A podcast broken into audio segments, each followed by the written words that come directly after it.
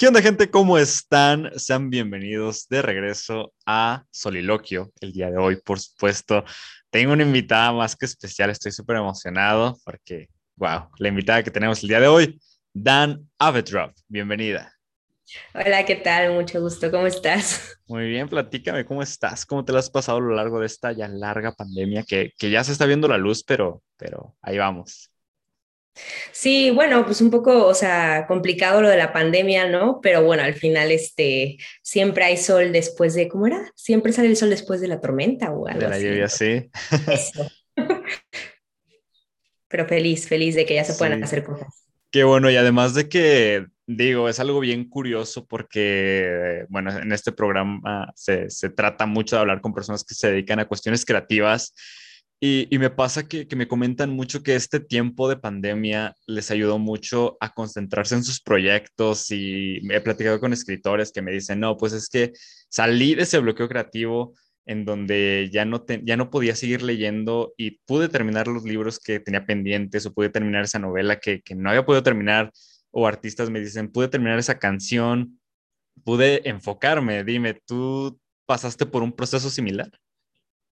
Sí, a ver, por suerte, este, pude también, o sea, puedo decir que también pude terminar este No te odio y, y por fin pudimos sacarla, entonces estoy súper ilusionada con eso y muy contenta con el resultado que está teniendo, entonces estoy súper, pues en parte también agradecida con la pandemia, ¿no? Porque a pesar de todo, eh, pues bueno, luego dicen que lo que más cuesta es lo que más al final saca fruto o vale, ¿no? Entonces, pues al final estoy muy contenta a pesar de la pandemia.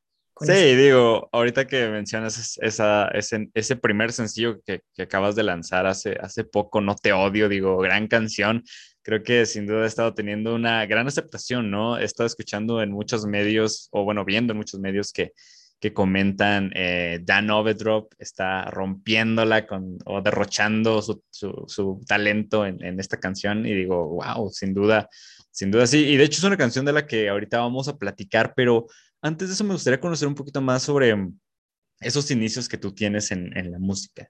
¿Cómo, cómo, te, ¿Cómo te inicias? ¿Hay alguna historia por ahí detrás en donde de momento, o en qué momento más bien decides eh, dedicarte a, esto?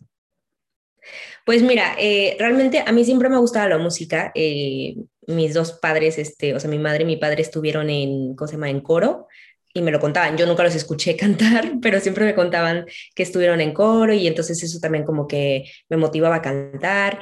Eh, pero realmente yo creo que aparte de eso, eh, a quien le tengo que agradecer todo esto, o sea, al inicio de tomármelo, o sea, de empezar con clases y eso, eh, es este a, a una exnovia de mi papá, porque cuando yo estaba, yo tendría ahí nueve, diez años, nueve tirando diez, íbamos, ya sabes, típico en el coche de que vas en el coche con la familia, vas cantando y así. Y, pues nada, y ella este, se voltea y me dice, oye, cantas muy bien, ¿no? Me dijo, ¿no te gustaría como, no sé, perfeccionarlo, tomar clases como para mejorarlo y no sé? Me dijo, deberías de tomártelo un poco en serio, no sé.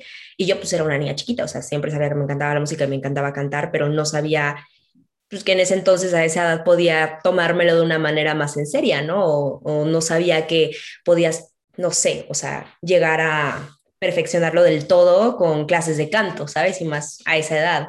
Entonces, pues al final, desde entonces empecé con clases de canto y, y fue ahí que, que perdón, fue ahí que, pues nada, que, que empezó todo, ¿no? A tomármelo más en serio. Sí, y, y digo, ¿actualmente te dedicas exclusivamente a la música o, o tienes alguna otra, eh, algún trabajo o algo así? Eh, no, por ahora, o sea, es que yo antes este, estudié periodismo, no lo terminé, o sea, estuve cuatro meses y, y, pues nada, y lo dejé, ¿no? Porque al final, o sea, realmente, a ver, se me hace una carrera muy bonita y todo, pero, o sea, también lo empecé por estudiar una carrera, ¿sabes? O sea, porque sí. tenía como también el pánico de, y si no soy exitosa en lo que amo, y sabes, o sea, como que tenía el miedo, ¿no? O sea, el miedo al éxito, en cierto modo, a no ser exitosa más bien.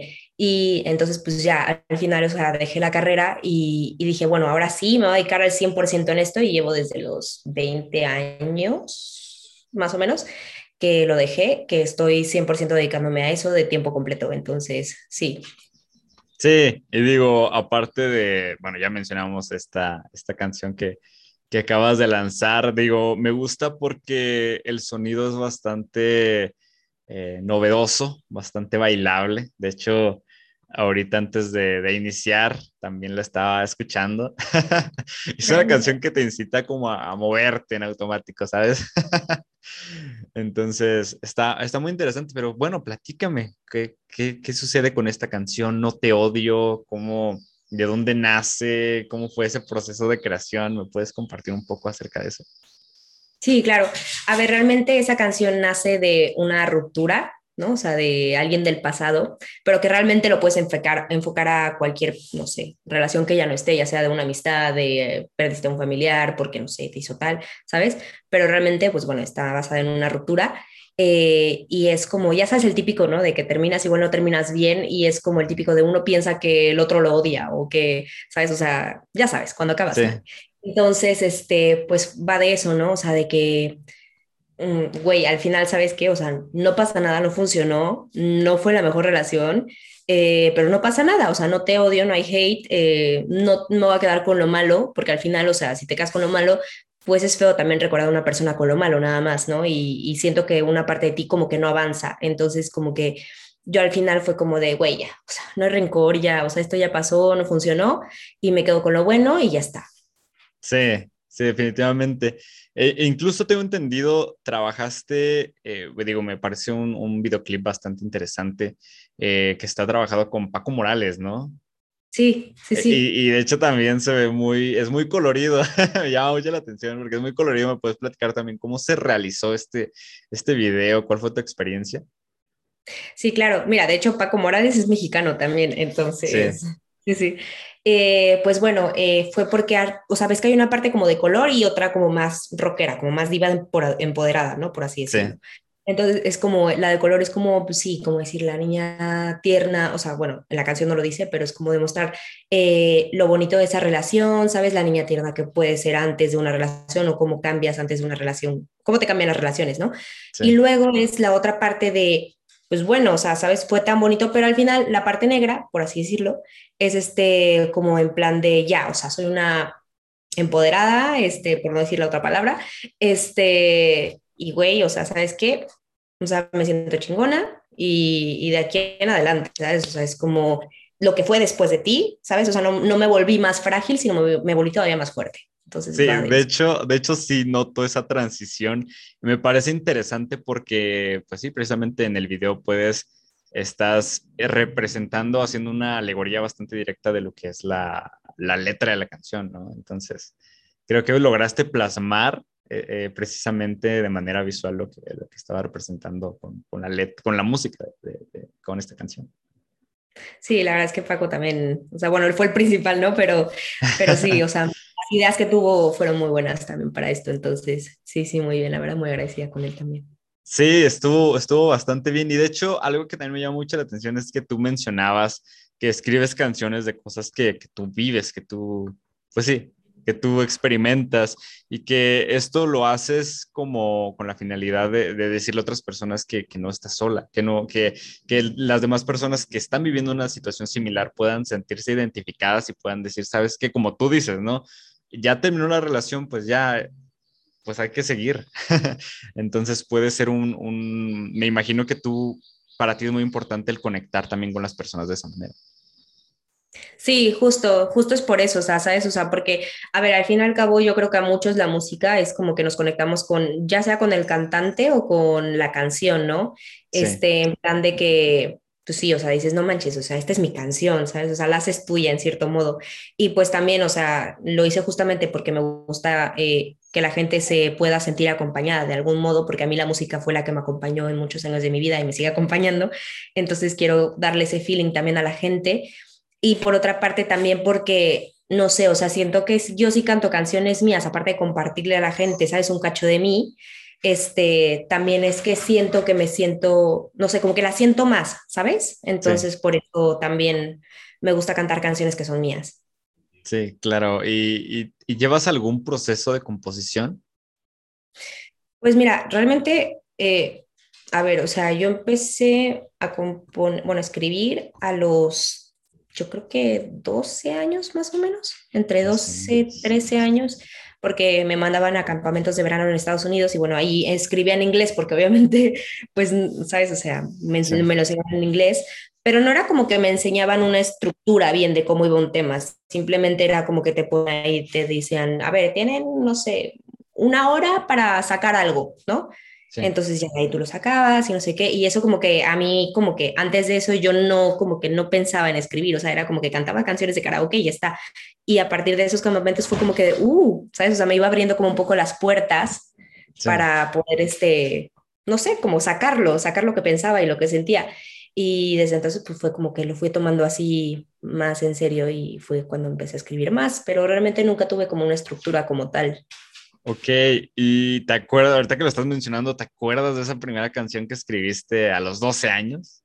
Sí. ¿Ah, sí? ¿De qué trataba? Era de un corazón roto, mi primera vez, la, o sea, la primera vez que me rompieron el corazón, y se llamaba Broken Heart Girl. No sé si lo pronuncié. Ya no está tan bien, pero sí, era de eso. Wow, ¿y te acuerdas un poquito de cómo va? Ay, a ver. Eh, ¿O solo, ¿O solo tuviste la letra? O sea, no la musicalizaste. No, no, sí, sí, la, la musicalicé y, también la canté. Me acuerdo de un, un, talent show de estos del colegio en México, pero no me acuerdo. Si no, si me acuerdo, te lo digo. Ah, bueno. ahorita sí, ahorita trata de hacer memoria. sí. Sí, y digo, también tengo entendido que tienes, bueno, tus principales influencias son, son Rake, Dualipa, eh, Selena Gómez, Morat. Sí. Y, y, quién dirías que es como, como esa influencia con mayor peso? Que dirías, que digas, este artista o esta banda o, esto, sí, está siempre presente en, en lo que estoy haciendo musicalmente. Yo diría que sería a ver, o sea, hay varios, ¿no? Pero los con los que crecí, más bien para, o sea, la parte de composición, quienes más me han este, inspirado son Rake, sí. porque me encantan sus letras y bueno, la voz de, o sea, me encanta.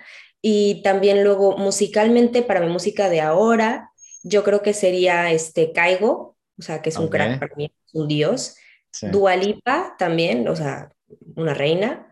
Y, y, lo demás yo creo que sería un, mezcla, un poco mezcla de los, de los otros, o sea, de los otros que, que has dicho. Sí, y de hecho, fíjate que, digo, no sé si conozcas a, esta artista. Yo la primera vez que te escuché me, me sonó bastante a... Me, tu, tu, canción me sonó bastante a, a, Gracie. No sé si conozcas a Gracie. No. No, no Creo... tengo la suerte, la voy a escuchar. A ver. Me parece que es colombiana, no estoy 100% ah. seguro. Pero, pero tiene una canción muy, muy buena que, bueno, que es mi favorita a mí, me gusta bastante, que también habla precisamente de, superar una relación, ¿no? ¿no? No, recuerdo cómo se llama, algo de, ah, necesitaba conocerte, me parece, que habla también de, de un ex. ¿Ah, sí? Sí. Ah, pues mira, me la voy a escuchar, ¿eh? sí, escúchala. De hecho, yo creo que la vas a escuchar y vas a decir, ah, soy yo. Nada, no como tal, pero no, y fíjate, o sea, ¿qué, ¿qué, tan importante es para ti encontrar, digo, creo que es el sueño de, de todo artista, encontrar su propia esencia, ¿no? Su propia marca. ¿Qué tan importante pues, es para ti eso? Pues la verdad es que mucho, o sea, porque claro, obviamente cada uno quiere tener como su propio sello, ¿no? Entonces, pues sí, para mí es muy importante eh, que mi música tenga su propio estilo diferente o por lo menos las canciones, o sea, todo. Sí, sí, para mí es muy importante, o sea, tener mi propio sello como persona, o sea, como artista. Sí, sí, aparte porque siento que es, es como una probabilidad más de, de como se ve una innovación que tenga validación por las personas, ¿no? El hecho de tener como, como más un, un propio, una propia esencia. Sí. Como que marcas más a las personas. Justo, sí, es muy importante. Sí, y digo, ¿cuál es tu objetivo principal con ahorita que, que acabas de lanzar? Digo, eres una artista nueva, se podría decir. ¿Cuál es tu, tu objetivo a, a, largo plazo con, con, tu carrera? Pues bueno, a ver, me encantaría obviamente sacar este, muchas canciones, álbumes, este, y, y, pues bueno, poder cantar en diferentes países. O sea, me encantaría ser una cantante internacional y, y ya soñando muy en grande, me encantaría poder ganar un Latin Grammy o un Grammy. Entonces, ese sería como mi meta como más top. Sí, yo, yo, creo que lo vas a lograr definitivamente. Creo que sí. sigues así, lo vas a conseguir ese Latin Grammy de álbum del año, ¿no? Artista del año, imagínate. Estaría padrísimo. Sí. Estaría padre. Lloro. yo, creo, yo, creo, que sí va a suceder. Y oye, digo, actualmente estás eh, en España. Digo, ¿cómo fue esa transición de, digo, no sé si, si ya llevas rato este, a lo mejor yendo y viniendo o, apenas te fuiste ya a vivir allá. Digo, ¿cómo fue esa transición? ¿Cómo ves ese cambio? Si es un cambio bastante, digo, ¿tuviste algún choque cultural o cómo fue? Pues mira, eh, yo llevo aquí cuatro años. Eh, me vine principalmente porque quería estudiar la carrera fuera. Y, eh, y, que, y, pues sí, o sea, me encanta la verdad, aquí, o sea, como que siento que están como recibiendo muy, bien como extranjera y, como artista también extranjera. Eh, y fuera de eso, choques culturales he tenido un montón. o sea, no, ahorita ya no tantos, pero al principio, ay, no, es que qué vergüenza. Bueno, a, ver, a, ver, cuenta, cuenta alguno. que Ok, te voy a contar uno que es muy light, porque el otro igual y me matan si lo cuento, pero ah. este, me matan, pero igual y yo me mato a mí misma. Este, el primero fue el típico, ¿no? O sea, de vas al metro y, o bueno, o dices más bien afuera en la calle, ¿no? Una vez yo estaba por ahí y dije, oye, ¿cómo llego a este lugar? Eh, pues mira, eh, coges el metro, te coges el metro y, y, y no sé qué. Y yo, ¿cómo? O sea, ¿sabes? Yo al principio era como, ¿cómo que me cojo al metro? O sea, no, me lo puedo coger, ¿sabes? Y yo le decía, no, no. ¿Cómo? Pues sí, te coges al metro, tía. Y yo así como de... Y dije, ¿de qué coger estamos hablando, sabes? Eso, o luego el típico, ¿no? Ya sabes que en México somos muy de cuando pedimos algo, no sé, en, en un restaurante o lo que sea, es como de, ay, ¿me regalas una Coca-Cola? ¿Sabes? Por ejemplo bueno, igual me pasó. Llego aquí, no sé qué, este, ¿qué van a querer para beber? Y yo, pues mira, me regalas una coca, una, ah, dije, me regalas una coca. Se me quedó viendo. y yo, sí, una coca, pero es que aquí qué cara nos estás viendo, que aquí no tenemos ese tipo de, de consumo, que no sé qué, pero tú estás loca y yo no, una Coca-Cola, que si me regalas una Coca-Cola. Y él, ah, vale, Coca-Cola, pero tampoco te la voy a regalar, que no sé qué, que aquí no se regalan las cosas, aquí se paga, no sé qué. Y yo, bueno, bueno, te pago una Coca-Cola, ¿sabes? Como, que, como estamos tan acostumbrados a decirlo de esas maneras, y aquí es como, no, o sea, aquí tienes que decir como, eh, a mí me das una Coca-Cola, ¿sabes? O sea, pero yo lo siento toda la fecha un poco como mandón. Pero, pero bueno, aquí lo ven ya normal, es como lo que quieres, lo dices, oye, a mí dame tal, y ya, o esas cosas. Sí, y aparte, como dices, ese tipo de expresiones pues, son muy, muy comunes acá en México, ¿no? Digo, tenemos una gran diversidad de palabras y nosotros vamos eh, cambiando también los, las concepciones de cada palabra. Entonces, es algo muy característico de, nuestro país y digo, el hecho de que, de que, como mencionas, hayas tenido ese choque con las palabras, digo, se me hace bien interesante porque precisamente también ocurre mucho, no sé, me imagino que allá consumes películas, por ejemplo, eh, de Hollywood, dobladas al español de España, ¿no? Sí, no, no, no, yo me río muchísimo. o sea, no para mal. De hecho, ahora cuando escucho las, o sea, las que son dobladas al español mexicano, me suenan raras, no sé, o sea, es, ¿Sí? como explota la cabeza muy raro. ¿sí? porque hace cuenta, obviamente, a nosotros en México nos suena chistoso, ¿no? El acento que le ponen. Y aparte es un acento que creo que ni existe aquí. O sea, se inventan como el acento. O sea, sí es como español, pero no saben exactamente, cuando yo les pregunto a amigos de aquí, no saben decirme exactamente de qué parte de España es ese acento, ¿sabes? Y, y sí, y en México ellos obviamente, o sea, mis amigos también se ríen cuando les pongo doblada en mexicano, se ríen. Y yo ahora, como ya estoy acostumbrada a escucharlas al español de España porque Netflix de aquí no tienen, o sea, bueno, tienen el español latino, pero luego como lo veo con amigas o lo que sea, la quieren ver en español de España, entonces ya hace tiempo que no veo una película en español mexicano, entonces cuando voy a México y veo en el cine las que están dobladas al español mexicano, aunque me gusta ver más este, películas en original, pero bueno, cuando las veo, eh, te juro ya me suena rarísimo, es como de, ay, pero tampoco hablamos así nosotros, o sea, qué raro, o sea, ¿por qué ponen ese acento? Pero sí. Sí, bueno, lo que pasa es que, bueno, yo, yo digo, desde mi percepción he visto que mucha gente aquí de México, por ejemplo, no le gusta para nada el, el, doblaje español de España, ¿sabes? Entonces, eh, me imagino que pues sí sucede una cuestión de que te adaptas, ¿no? Ya a, a lo que escuchas. Sí, sí, sí. Sí, pues ya, o sea, es como ya lo ves normal. Sí. Y, y, oye, con la comida no has tenido ningún problema de que digas, ah, es que extraño esto, este, tipo de comida que acá no hay. Eh, bueno, aquí me empezaron a gustar cosas que no me gustaban nada en México, o sea, en plan de, bueno, de hecho, aquí me empezó a gustar el aguacate que yo lo odiaba, no me gustaba el aguacate. Ay, a mí tampoco me gusta. Ay, bueno. a lo mejor me tenga que ir a España para que me guste. Pero bueno, aquí una vez, o sea, probé un guacamole con una amiga que me dijo, ay, ya, pruébalo, no sé qué, o sea, te va a gustar. Y yo, no me gusta. Y lo probé y me empezó a gustar. Y desde entonces, una amiga que es eh, nutrióloga, eh, una vez que me hizo una dieta, me ponía aguacate. Me dijo, ya sé que no te gusta, pero pon un poco de sal o lo que tú quieras ¿sabes? para quitarle el sabor. Y, y, ya, y empecé a consumir aguacate, aguacate y me gustó. Pero luego también lo del jamón, bueno, el jamón serrano sigue sin gustarme. El jamón ibérico creo que no, no creo si lo había probado y no me gustaba en México o no lo había probado, pero ahora me lo puedo, o sea, me puedo comer un plato de jamón serrano, me encanta. Sí. Eh, ¿Qué otras cosas? No, bueno, no conocía las gambas al ajillo allá, no sé. Y ahora que le dicen gambas, tío, pero las gambas.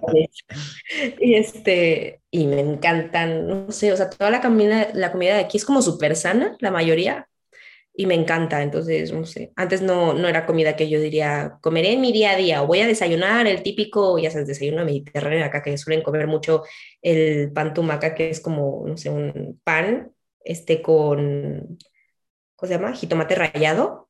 Y le ponen un poquito de aceite y sal. Y eso es como un desayuno para ellos con un jugo de naranja, ¿no? Cosa que en México ya sabes que nos, nos echamos nuestras enchiladas, los huevos, no sé qué sea, con eso nos morimos de hambre, ¿sabes? Pero ahora es como que ya, o sea, es como, sí, o sea, ya me encanta, ¿sabes? Es como ya es desayuno más como así, pero me gusta. Entonces es como, no sé, a ver, luego sí extraño los huevos, pero aquí no hay tomates verdes. De hecho, estoy plantando tomates verdes que me traje semillitas de, de un tomate de casa en México. Me los guardé y me los traje y los estoy plantando ahí para poder hacer salsas. ¿Ah, sí? Sí, porque de hecho tengo entendido no comen mucho picante por allá, ¿o sí? No, no. no a ver, no, no. No. y tú sigues consumiendo, o sea, tú buscas la manera o, es algo que extrañas. Extraño, pero es que sabes que como ya, o sea, como aquí no consumes el picante que se consume allá, eh, me cuesta porque ahora ya me empezó a dar gastritis y yo antes era de que ah. habanero, no sé qué, o sea, así. Y ahora es como lo como y ya me sienta súper mal el estómago, pero muy mal y me da tristeza porque pues obviamente ser picante, ¿sabes? Sí, ya cuando vuelvas acá a México vas a decir, ay, ya, ya no, no, ya no cuando voy a México, picante. Cuando voy a México bajo kilos, o sea, nada más de probar picante, te lo juro. Oye, pero entonces ya está actualmente en tus planes eh, vivir de manera permanente allá en España? Sí, sí, sí, sí, ya. Ya estoy residiendo aquí. Tengo una residencia. Sí. Wow, qué, qué bueno que, que hayas no encontrado. volver a, a, México. ¿Sí? Sí, México. sí, sí, no, no, hay, no, hay, no hay lugar como México. La verdad que no, pero España no está mal. Ah, bueno. Oye, platícame, oye, platícame, digo, para ir cerrando también, me gustaría saber qué proyectos se vienen. Digo, acabas de lanzar tu, tu, primer sencillo, no sé, ¿tienes algún proyecto en puerta actualmente? ¿En qué estás trabajando? Pues tenemos sorpresitas, ¿no? Que se vienen, la verdad. Entonces, este, ya más o menos el próximo año se darán cuenta de, de qué es lo que se viene. Pero, este, de momento, o sea, yo cuando se vaya acercando, lo que me gusta hacer luego en Instagram es ir poniendo como pistas, no sé, poner una foto y poner en la descripción alguna pista o en un tag, ¿sabes? Este, o ubicación o alguna pista, ¿sabes? Entonces, o historia. Entonces, ya cuando se vaya acercando la fecha, yo iré publicando ahí, pero sí que el próximo año se vienen cosas padres. Ok, y digo, ¿nos puedes dar alguna exclusiva, algo así, un pequeño detalle, aunque sea de qué es lo que se viene? pues, este, nueva música seguro. Ah, bueno, está bien. Oye, bueno, pues muchísimas gracias en verdad por, por, haberme, por haber aceptado, digo, un verdadero placer platicar contigo, conocer un poco más de, de este proyecto.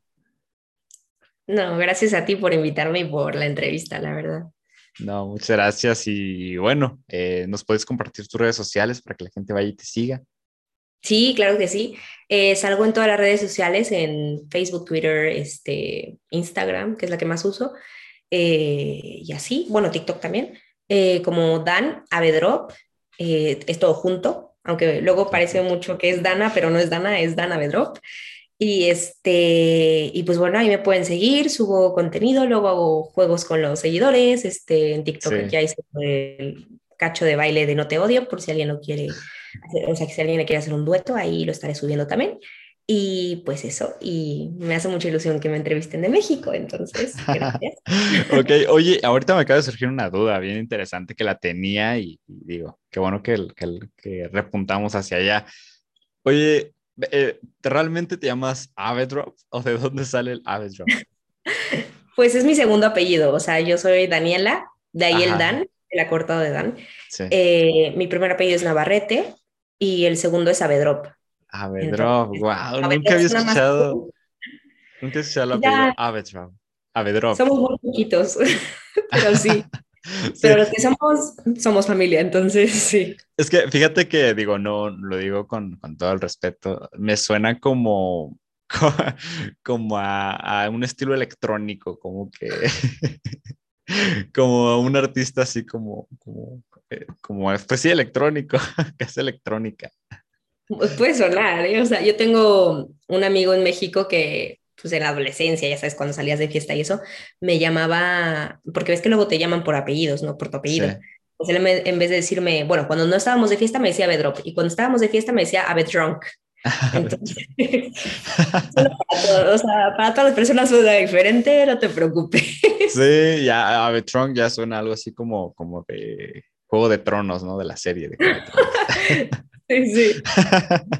sí, bueno, pues muchísimas gracias, un placer haber platicado contigo y bueno, pues ya saben, gente, vayan a escuchar No Te Odio, primer sencillo de Dan Abetrop, una gran canción, sin duda. Les prometo que no se van a arrepentir y van a inclusive después estarla cantando como yo. y bueno, esto ha sido todo por hoy. Muchísimas gracias por habernos visto. Esto fue Soliloquio. Muchas gracias. Listo. Uh,